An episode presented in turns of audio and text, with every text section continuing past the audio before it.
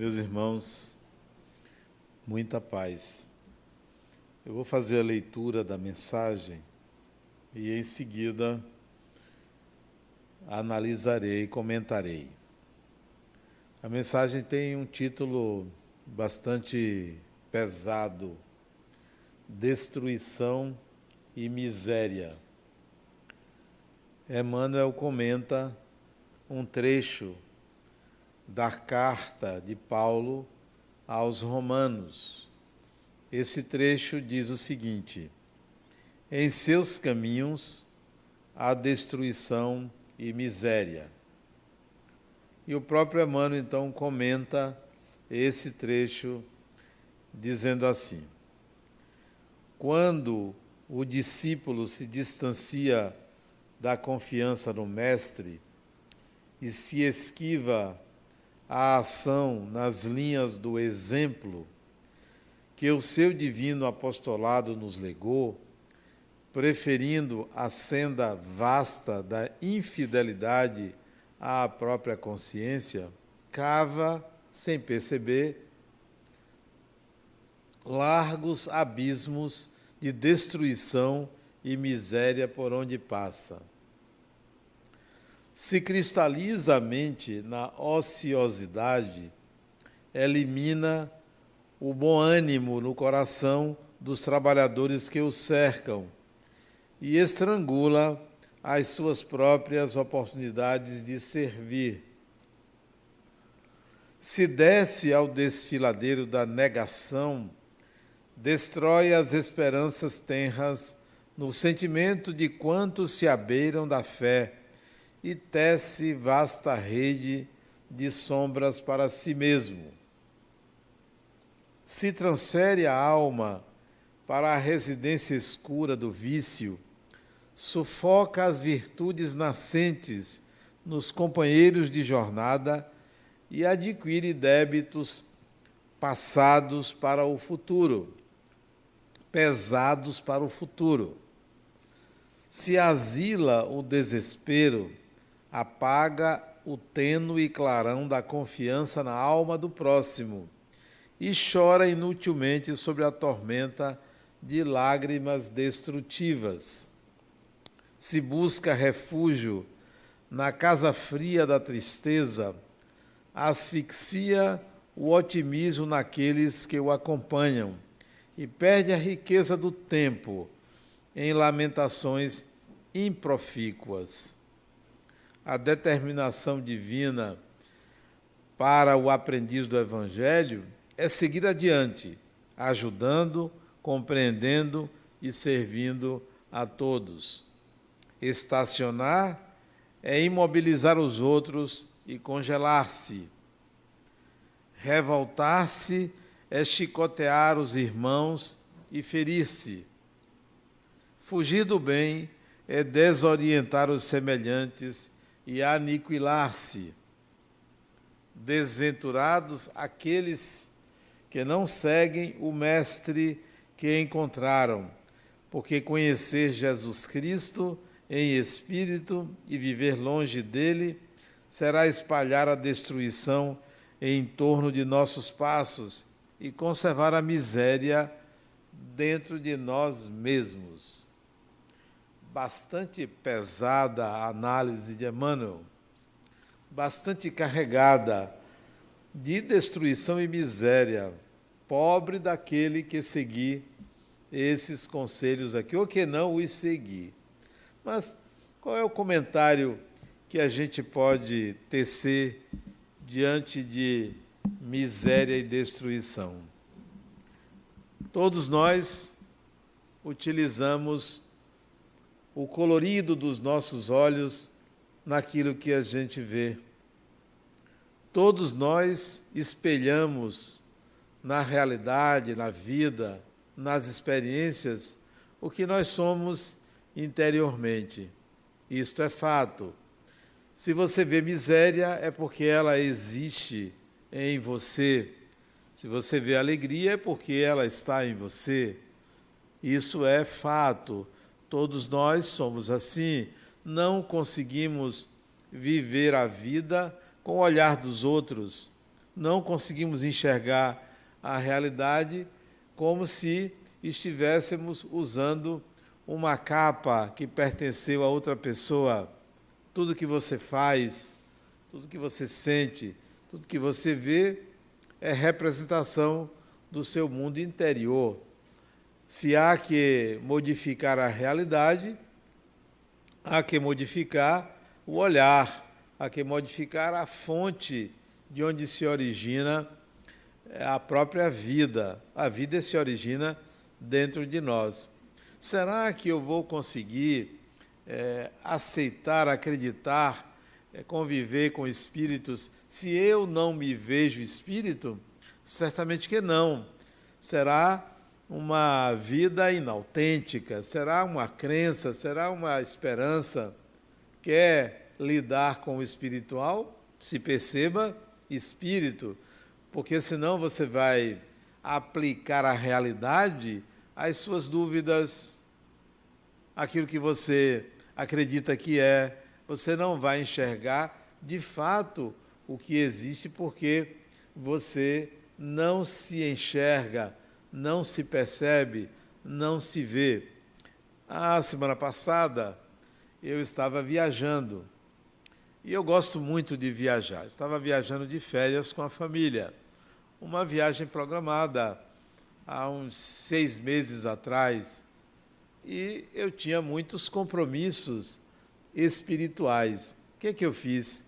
Já que eu ia viajar com a família, opção pessoal, eu pedi a alguns espíritos que viajassem comigo, que saíssem de férias também, porque ninguém é de ferro. Não é porque está desencarnado que você não tira férias, que você não descansa, que você não, não viaja. Então eu convidei pelo menos três a viajarem comigo. Quem sabe, entre uma diversão e outra, a gente poderia escrever alguma coisa ou fazer alguma coisa no campo espiritual. O que é isso? É a minha realidade, a minha realidade, o meu partido a minha opção, a minha fala é em torno do espírito. Não é que na viagem, entre um diálogo e outro, eu concluí um livro. Em 12 dias de viagem, tinha um livro pendente desde, desde o ano passado. Eu concluí nesses diálogos, conversando, trocando ideias, é, conversando sobre assuntos os mais diversos, assuntos do tipo assim: estar no avião e conversando com uma entidade espiritual que me acompanha, eu vi um homem, um homem com um corpo é, avantajado, né? com excesso lateral e frontal. Diz, poxa, como é que esse sujeito consegue entrar naquela cadeira ali para se sentar? Né? Não deu outra, ele teve dificuldade de se sentar, porque acho que fizeram uma cadeira muito pequena para ele, né? deveriam ter cadeiras mais largas. E eu dava risada e parece que eu ouvia a risada do espírito também ao desconforto do outro, quer dizer, éramos dois irônicos vendo uma cena dentro de um avião. Será que você consegue lidar com o espiritual desta maneira, sem ver miséria, sofrimento, destruição, obsessão e tudo aquilo que se pintou nos séculos atrás sobre o espiritual? Será que você consegue entender que o espiritual não é essa polaridade entre bem e mal, mas sim uma vida natural, normal, uma vida humana? Ou você acha que a vida espiritual é algo fora do humano? Existe alguma coisa que não seja humano? Absolutamente não existe nada que não seja humano no universo. Você vai dizer assim, mas e Deus? Epá, o Deus que você acredita tem atributos humanos que você colocou, que a religião colocou. Nós humanizamos o universo, nós humanizamos a vida, nós humanizamos tudo. Até mesmo para dizer que aquilo não presta, até para dizer que é desumano, nós humanizamos as experiências. Então, Olhe a sua responsabilidade. Tudo que você vê é expressão de quem você é. Mesmo aquilo que todo mundo vê, Mesmo aquilo que todo mundo descreve que está vendo de forma igual, é diferente o sentir. Cada um sente a vida de um modo particular. Então, onde estará a destruição e a miséria? Aonde você quiser enxergá-la. Ah, ah, mas Adenal é. Mas se você olha para o lixo, aquilo não é miséria? Para começo de conversa, o lixo do brasileiro tem uma quantidade de proteína enorme. É um dos lixos mais ricos do mundo. É o lixo brasileiro mais rico do que o lixo americano. Interessante isso. Mas, mas é lixo, sim, é lixo, mas você pode ver no lixo, no pântano, uma flor. Pode ver. Não que você vai negar o pântano, não que você vai negar o lixo, mas você pode enxergar algo além da dualidade bem e mal, algo além de miséria e riqueza, algo além de organização e destruição. Você pode enxergar, pode enxergar muita coisa que os nossos olhos a nossa consciência não foi treinada a fazer. Não foi treinada. Nós fomos treinados séculos, milênios, a enxergar o bem e a enxergar o mal, a rejeitar um e buscar o outro. Nós fomos treinados a buscar o que é certo e evitar o errado. Nós somos treinados a isso. Ora, mas só existem essas polaridades? Nós precisamos educar a nossa mente para enxergar o invisível e que pode se tornar visível. O que existe, mas que é tornado invisível pela falta de uma de uma, um treinamento pessoal. Desde cedo, eu, desde menino, comecei a ver que as coisas não poderiam ser assim, é, se ensinam não, as coisas não poderiam ser tão absolutas que tudo pode ser visto sobre um ângulo diferente. E aí vem a possibilidade de um entendimento é, da vida de uma forma completamente saudável, leve, absolutamente leve, onde uma doença, se encarada com leveza, dói menos uma perda, se percebida como um processo de amadurecimento, deixa de ser uma perda. Uma a morte deixa de ser aquilo que traz separação. Uma pessoa estava me dizendo, Adenauer, eu não queria que minha mãe morresse. Ela tem 96 anos, eu não queria que ela morresse. Mas por quê? porque eu vou sofrer. Mas me explique esse sofrimento. Não, eu vou sentir saudade. Sim, saudade é uma coisa, sofrimento é outra. Saudade não gera sofrimento, saudade gera desejo de encontro, desejo de contato. Que sofrimento é que você iria ter? Me descreva. Ah, eu não sei dizer. Então, o seu sofrimento é uma deficiência de percepção. Porque se você fecha o ciclo de uma vida, você deveria ficar feliz ao dizer: que bom que se findou no ciclo, que bom que alguém disse assim, missão cumprida, e não sofrer. A morte nunca deveria levar a gente ao sofrimento. Poderia até lamentar, lamento que fulano não tenha conseguido cumprir o ciclo daquilo que estava fazendo. Eu lamento mas não sofrer, porque é preciso que você olhe para os seus ciclos que estão abertos, que não foram fechados. Então, por que sofrer? É o olhar, é exatamente o seu olhar, o seu modo de perceber, a base na qual você assenta os parâmetros de enxergar a vida. Nunca deve ser apenas dois caminhos. A vida apresenta muito mais caminhos do que dois caminhos. Então, uma pessoa chega para mim, Adenal, eu vou fazer um concurso. Só tem duas opções. Aliás, para mim só tem uma opção. Eu tenho que passar. Digo, não, tem muitas opções. Além de não passar e de passar, tem muitas opções. Tem a opção de passar e ser infeliz.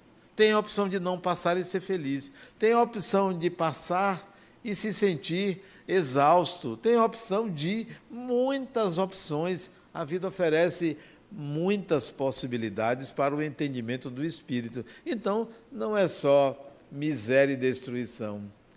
Se você olhar a realidade é, no que diz respeito ao mundo espiritual, interessante que meu genro estava me perguntando, Adenauer, como é a vida espiritual?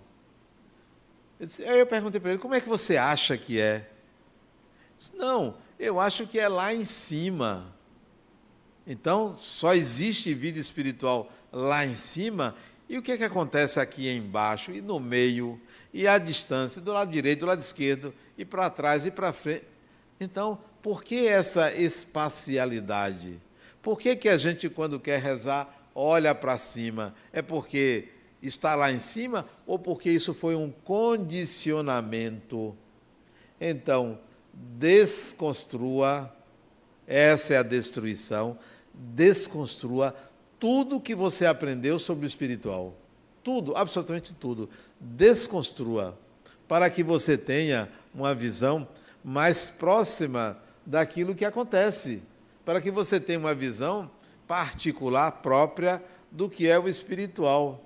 Eu nunca tive medo de espírito, porque para mim, se é uma pessoa, por que eu tenho que ter medo de uma pessoa? Mas muita gente tem medo medo infantil, condicionamento, aquilo que é apenas que acontece apenas na própria mente da pessoa, onde ali não tem nenhum espírito, ali não tem nada que possa assustar. Então, nós precisamos desconstruir ou destruir a destruição, aquilo que nós achamos que vai acontecer. Eu estava vendo outro dia uma casa sendo demolida. Que coisa bonita! Uma casa sendo demolida. Ou só é bonito a construção? É possível ver a destruição como algo bonito? É possível. Quando eu era jovem, 17 anos, um colega meu na escola disse: Adenauer, ele não me chamava de Adenauer, não, me chamava de Ferraz. Ferraz vinha vir um negócio aqui. Era uma aranha num jardim tecendo uma teia. E ele me chamou para ver. Ele já conhecia o fenômeno, eu não conhecia, e nós ficamos olhando aquela aranha passear de um lado para outro, de um lado para outro, tecendo. Uma teia pequena, talvez 10 a 15 centímetros a teia. Ele disse: Mas o mais importante não é isso. Espere. E a aranha terminou a teia, nós estávamos sem pressa, e daqui a pouco aconteceu a beleza da teia porque a beleza não era o objeto em si, mas o para quê. O para quê é onde está a beleza, não é o quê. Um quadro, ele só é bonito para quê? Para que um quadro? Para que eu me sinta feliz ao vê-lo. Então ele só é belo porque ele tem um para quê. Sem o para quê não há beleza. A teia de aranha era bonita porque a aranha faz com um propósito, e aconteceu esse propósito. Um pequeno gafanhoto foi preso na teia. O que, é que ela fez? Foi até lá, cortou os fios em volta do gafanhoto, deixou apenas um fio de um lado, outro fio do outro, e começou a rodar o gafanhoto, colocando a teia, colocando o, fio, o fiozinho, envolvendo ele todo. Envolveu o gafanhoto todinho e largou lá. Olha o para quê. Aquilo que era belo, bem feito, tinha um sentido, era uma armadilha. Para quê? Para alimentá-la. Bom, então nós vamos dizer assim: que absurdo, que coisa mórbida a aranha fazer isso com o pobre do gafanhoto. Nem é um pobre, nem é, gafanhoto, nem é apenas um gafanhoto, mas sim a natureza se renovando. Por que, que eu vou ver aquela destruição daquela vida animal como algo ruim ou negativo? Por que, que eu vou ver a desencarnação de uma pessoa como algo triste? E olha que na minha família, diretamente, quatro pessoas já desencarnaram: meu pai, minha mãe e dois irmãos.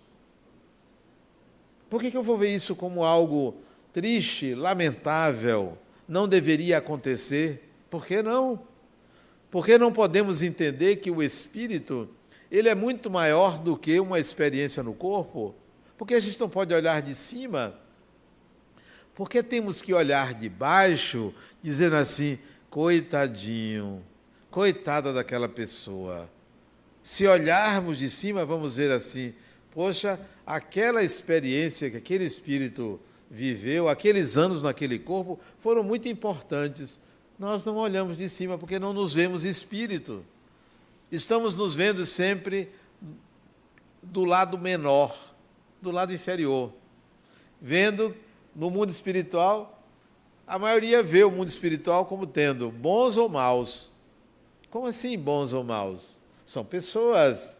E a maioria acha que está sujeito à obsessão. Não está. Aqui, estar obsidiado aqui é um em cem. Um em cem. Bom, como a maioria veio aqui buscando a desobsessão, pode ser que tenha dois. Ou talvez três. Vamos botar 3% aí para ser um número ímpar.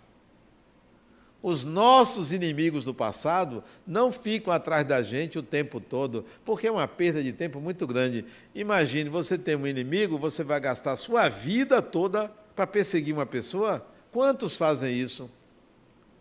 Pouquíssimas pessoas ficam perseguindo seus inimigos. Então, a gente faz, tem uma visão do espiritual como se só houvesse obsessor.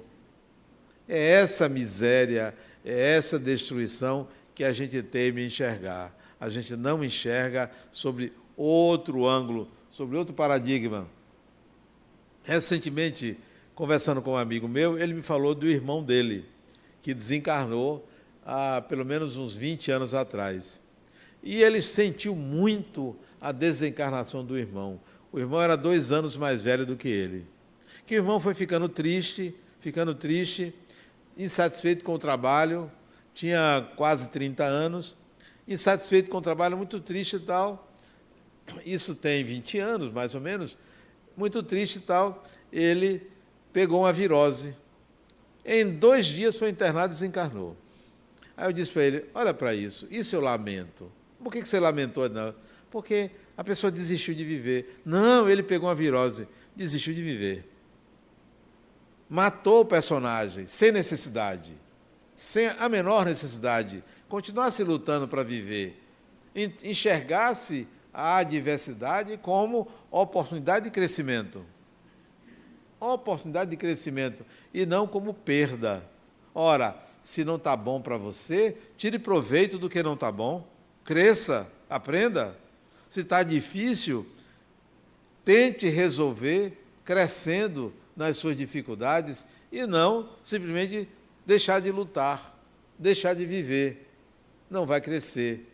Porque, viver, porque o crescimento espiritual não se dá só na vitória, não se dá só na derrota, não se dá só quando você quase alcançou, se dá em todas as oportunidades que você vive, fazendo ou não fazendo alguma coisa, você estará crescendo. Então não desista. Nunca desista de viver, nunca desista de tentar, porque isso significa uma derrota pessoal. Isso é lamentável. A morte ela é lamentável porque o espírito desistiu daquele personagem. Bom, vai ter outra oportunidade, mas a questão não é essa vai ter outra oportunidade. Quando você vive em família, digamos que você tem uma família, constitui uma família de cinco, seis pessoas. Com dois, duas pessoas e quatro filhos. Seis pessoas. E tem ali amor, carinho, afeto, compartilhamento de experiências agradáveis vontade de estar juntos, ótimo. Aí você é um desses quatro filhos. Você acha tudo ruim, tudo péssimo, tudo desagradável. A vida não vale a pena, nada dá certo. Algo parecido com isso. E aí você diz só sabe uma coisa? Eu quero é outra encarnação. Inconscientemente você deseja outro tipo de vida, porque você fica idealizando. Eu poderia ter mais dinheiro, eu poderia ter um corpo mais bonito, eu poderia ter isso. Você fica idealizando. Essa idealização ela pode ser tão forte que você mata a realidade, que você vive no futuro, você não vive no presente. Você está conspirando contra você. Ora, se eu tenho um corpo que tem uma doença, eu não vou ficar almejando a saúde. O que eu tenho, eu vou usar. Quem não tem cão, caça com gato. Esse é o ditado. Se eu não tenho um corpo saudável, eu vou usar o que eu tenho. Se eu não tenho a inteligência de fulano, eu vou usar o que eu tenho. Se eu não tenho o dinheiro de ciclano, eu vou usar o que eu tenho. E não simplesmente ficar vivendo de futuro, vivendo de brisa, vivendo de uma idealização que nunca alcança. Ah, Adenal, se eu ganhasse na loteria, eu ia ajudar o centro. Espero que você não ganhe, porque você, para ajudar, tem que ter um ganho, tem que ter muito. Ajude com pouco, porque é bom para você, não é para mim que é bom, é bom para você. Bom, então, se esforce com aquilo que você tem e queira algo melhor, óbvio queira algo melhor, mas não deixe de viver, não deixe de fazer as coisas. Então, não, a morte não pode ser lamentável. E se você é, desejar essa morte ou conspirar tanto contra o atual personagem e deixar para uma próxima encarnação, você vai se distanciar do seu grupo de referência. Porque todo mundo está crescendo e você resolve interromper a vida para tentar de outra forma, vai se distanciar. Então, a, o adiamento da conquista de si mesmo só tem o prejuízo de você se distanciar dos seus afetos. Então, não é ruim porque morre, não. E nem a morte é um prêmio ou é uma derrota. Não, não adianta você considerar que, bom, eu é, não vou morrer agora. Eu, pelo menos, Deus está me poupando, Deus está me dando uma oportunidade. Ora, Deus lhe dá infinitas oportunidades. Viver cinco anos a mais, dez anos a mais, não é uma oportunidade. A oportunidade é o momento, é o agora, não é o futuro. É o que você faz nesse momento, quer esteja encarnado, quer esteja desencarnado. E não ficar achando que é, se desencarnar agora vai ser ruim. Particularmente para mim, é, eu só fico até preocupado se desencarnando não ter celular do outro lado. Né? Porque é um instrumento importantíssimo. Você desencarnar não tem um celular. E, e não tem, não, não, fizeram a fábrica de celular do outro lado. Ah, mas o espírito se comunica pelo pensamento. Lá ele, minha comunicação é direta, pessoa a pessoa. E essa relação, ela não pode ser esquecida brincadeiras à parte, se desencarnasse agora, estava de bom tamanho. Se ficar mais 10 anos, está de bom tamanho também. Se ficar mais 20, está de bom tamanho. Mais um pouquinho, não está de bom tamanho. Né? Ficar muito tempo aqui também não é muito bom. Já pensou? Você ali naquele reme-reme fazendo a mesma coisa, a não ser que você seja uma pessoa criativa. Aí vale a pena ficar mais um tempo. Mas ficar vivendo naquela rotina, é melhor você estipular um prazo. Eu quero desencarnar mais ou menos com uns 80 anos. É, mais do que isso, eu acho até abuso. É, tem pessoas que conversam comigo, eu já converso assim, fulano, como vai? Para ir, a pessoa ir. Principalmente esses cabeças brancas assim, falando, como, quando é que você vai? Eu até conversei hoje com um paciente meu, dizendo, Adenal, eu estou com a dor de cabeça. Eu disse, será que está na hora? Ele disse, na hora de quê? Disse, de desencarnar? Ele disse, Adenal, eu disse, é, você já tem 94, 95 anos, está na hora. Essa dor de cabeça pode ser um aviso, um sinal. Então, faça. Ele fez os exames, não deu nada mas a dor de cabeça persiste. Isso é comum. Quando a pessoa está para desencarnar, o negócio fica. Né? Ele disse, mas não, deixa eu ficar mais um pouquinho. Tudo bem, eu vou deixar você ficar mais um pouquinho. Você já está passando da hora, 95 anos, não tem que estar tá aqui encarnado, né? Já teria que ter ido embora há muito mais tempo. A morte não é uma tragédia, a tragédia é a ignorância.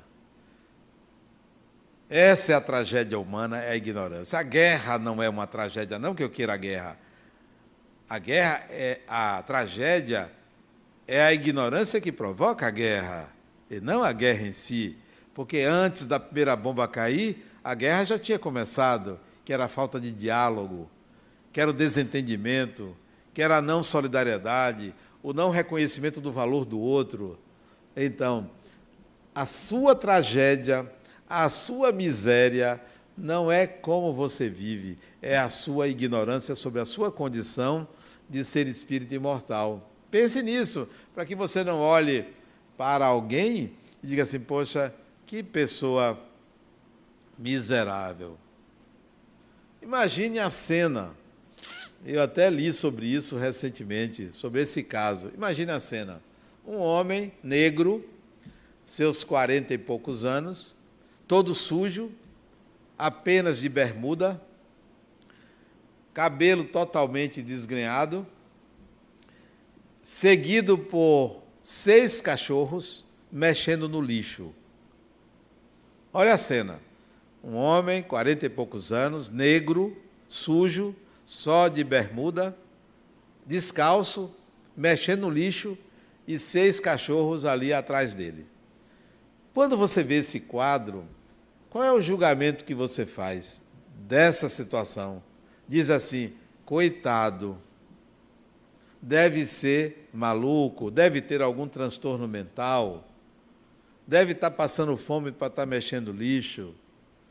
E com o cachorro ali, certamente deve ser difícil esse homem se dar com seres humanos. Nada disso é real. Essa cena que eu estou descrevendo para vocês aconteceu. Gabriel, o nome desse homem, Gabriel Joaquim dos Santos. Alguém já ouviu falar de Gabriel Joaquim dos Santos aqui? Levante o braço. Está vendo? Gabriel Joaquim dos Santos, ele até faleceu algumas décadas atrás e ele catava lixo para fazer flores com pedaços de cacos de vidro, de madeira. Ele construía um museu Casa da Flor, lá no Rio de Janeiro. Era um sujeito altamente lúcido e de boa convivência com todo mundo. Mas o nosso olhar destrutivo, o nosso olhar de miséria enquadra o outro num clichê. Não que todo mundo deva sair de bermuda sujo para catar lixo. Mas olhe o olhar. Qual é o olhar? um olhar altamente destrutivo. Não, você não sabe com quem você está lidando, você não sabe quem é o outro. É um espírito num processo de amadurecimento que fez suas escolhas. Todo mundo faz suas escolhas. Se você olhar a realidade por esse ângulo da miséria e da destruição, é nesse contexto que você vai viver, que você vai é, viver essa vida. Não, a vida é maravilhosa tanto no corpo como quando fora do corpo, porque é a vida do espírito. Há quem diga que a vida verdadeira é a vida espiritual. Eu não concordo. A vida verdadeira não é a vida espiritual, tanto quanto a vida verdadeira não é a vida material. É preciso você entender o conceito de vida. Quem é que vive? É o espírito a vida verdadeira é a do espírito. Tanto faz ele estar encarnado, vida material, como desencarnado, vida espiritual. É como você pegar uma árvore. A árvore é um ser do ar ou é um ser da terra? Nem uma coisa nem outra. Nem é um ser do ar, nem é um ser da terra. Agora, a árvore se origina da terra como o espírito se origina do espiritual, mas ele não tem, a vida dele não é a vida espiritual, é a vida do espírito. Qual é a vida da árvore? Florescer. Essa é a vida da árvore. E não dizer que a vida dela é terrena ou é aérea. É florescer, é dar sombra, dar fruto, é vigorar. Essa é a vida da árvore. Então, qual é a vida verdadeira? É a vida do Espírito. Essa é a sua vida verdadeira. Olha o que, que você faz da sua vida verdadeira. Olha o que você faz do Espírito que você é. Olha onde você anda. Olha o que você pensa. Olha onde você mora dentro de você. Porque essa é a vida. Não é a externa. Não é aquilo que você espera do lado de fora. Nós viajamos, eu e minha família, para uma cidadezinha muito pequena. E nessa cidadezinha nós ficamos hospedados numa casa. E quando nós chegamos na casa, olhamos assim, era uma casa muito acanhada. Muito acanhada. Será que caberia tanta gente? Treze pessoas? Muito acanhada a casa. Quando nós entramos na casa, nós ficamos muito surpresos. A casa era muito bonita por dentro apertadinha, mas muito bonita, toda caprichosa. o, dono da casa ou a dona da casa, muito bom gosto com coisas simples. É isso que a gente deve entender. Qual é a nossa casa? Não é a casa externa, não são as circunstâncias que a gente vive, mas aonde a gente mora internamente. Então, busque essa compreensão para você não estar olhando para a vida e só ver miséria, só ver destruição. A beleza em tudo, em tudo a beleza, em tudo a harmonia, mesmo naquilo que lhe parece destrutivo, mesmo naquilo que você acha que é o mal. Ah, isso é um mal. Como assim, cara pálida? Quem julgou isso? Quem estabeleceu que isso é um mal? Por acaso o seu Deus faz o mal? Tudo que existe é divino. Ora, se tudo que existe, existe é divino, não há mal. Tudo é. Não há bem. Tudo é assim, tudo é divino. Tudo é aquilo que o Criador trouxe para a criatura. Mas nós teimamos em estabelecer julgamentos de valor sobre as coisas. O julgamento que você deve fazer de você não é um julgamento de valor se você é uma pessoa boa ou uma pessoa má. Eu, particularmente, sou uma pessoa boa e também uma pessoa má. Muitas vezes sou mais mal do que bom, outras vezes eu sou mais bom do que mal. Então, as duas coisas coabitam dentro de mim em harmonia. Porque essa não é a avaliação que eu faço de mim. A avaliação que eu faço de mim é o que eu já sei fazer. O que, que eu já sei fazer? Esse é o meu valor pessoal. Isso eu não sei fazer. Isso é o meu valor pessoal do que você é capaz de fazer, esse é o seu valor. Se você não é capaz de, de fazer nada, meus pêsames. Se você é capaz de fazer uma coisa, você já tem o valor dessa coisa que você sabe fazer. Se você é capaz de fazer duas, três, quatro, cinco coisas, você tem o valor dessas coisas que você sabe fazer. E não estabelecer um julgamento de que você é uma pessoa boa ou é uma pessoa má. É, em certas circunstâncias eu sou uma pessoa boa, em outras circunstâncias alguém vai dizer que sujeito mal sou e assumo, porque não estou preocupado com o julgamento alheio daquilo que faço. Faço porque posso fazer, não contra absolutamente ninguém. Porque se você sabe quem você é, se você sabe como você é, se você tem de fato discernimento sobre a sua pessoa, você não está preocupado com o julgamento alheio.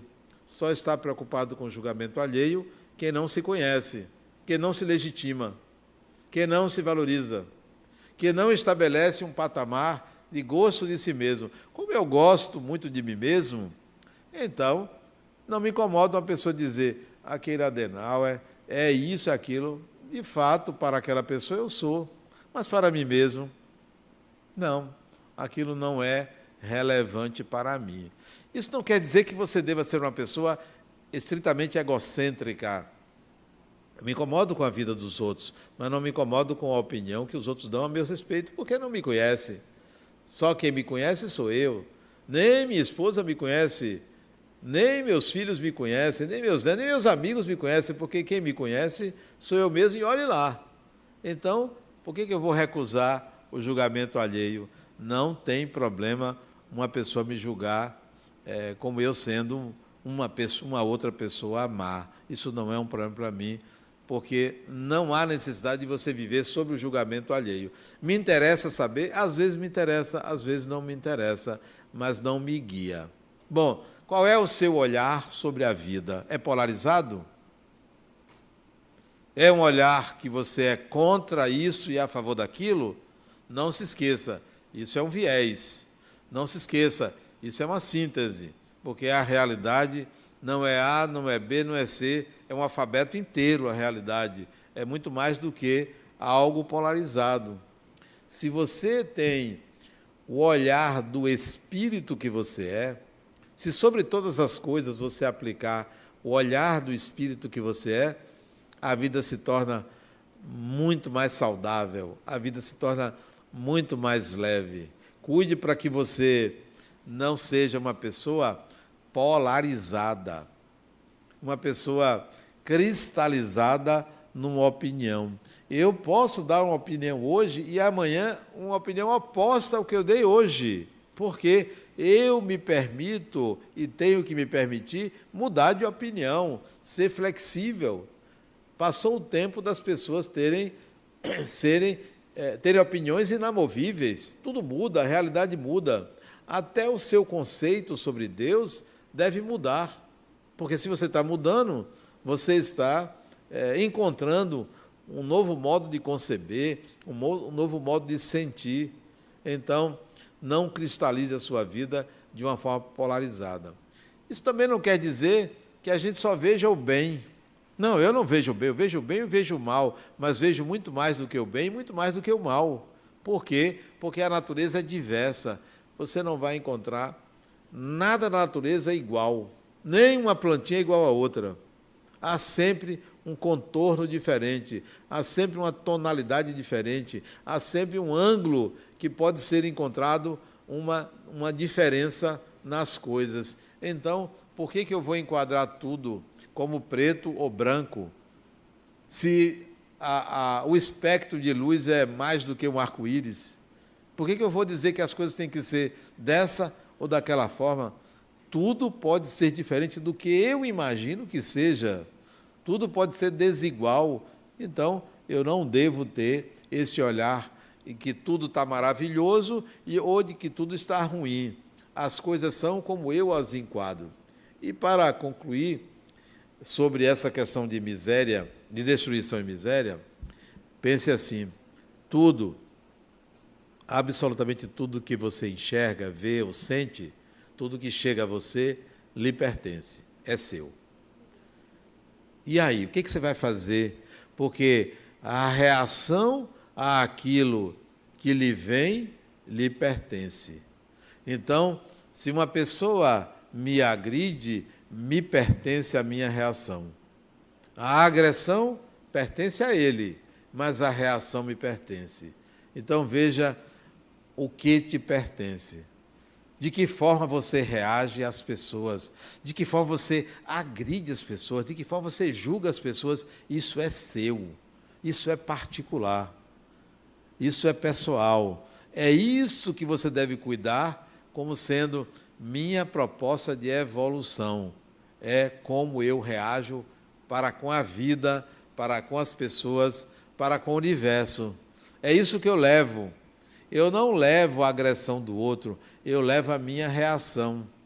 Eu não levo o que me tomam, eu, me le eu levo o como eu reajo ao que me tomam. Eu não levo a opinião do outro, eu levo a minha opinião sobre a opinião do outro. E assim sucessivamente.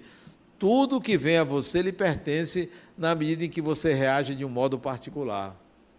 Isso é que você deve cuidar. Cuide para que você não seja aquela pessoa que é juiz do mundo, que, sobretudo, tem uma opinião sobre as pessoas, que qualifica as pessoas. Cuide para que você não faça isso, porque isso se torna você um qualificador do outro, um, um, alguém que está sempre medindo o outro. Quer dizer, Ninguém deve ser juiz, absolutamente ninguém, porque todo mundo tem o direito de emitir uma opinião ou de fazer da forma que lhe apraz. É lamentável a ignorância humana quanto à diversidade, quanto ao respeito à diversidade. É lamentável que a gente ainda discrimine pessoas pela cor da pele, pelo gênero, pela profissão, pela religião. É lamentável, mas a gente tem que respeitar até o direito do outro de ser quem ele é e contrário a nós. Então, procure aplicar sobre a vida um olhar leve, complacente, respeitoso à diversidade que pertence a Deus. Muita paz.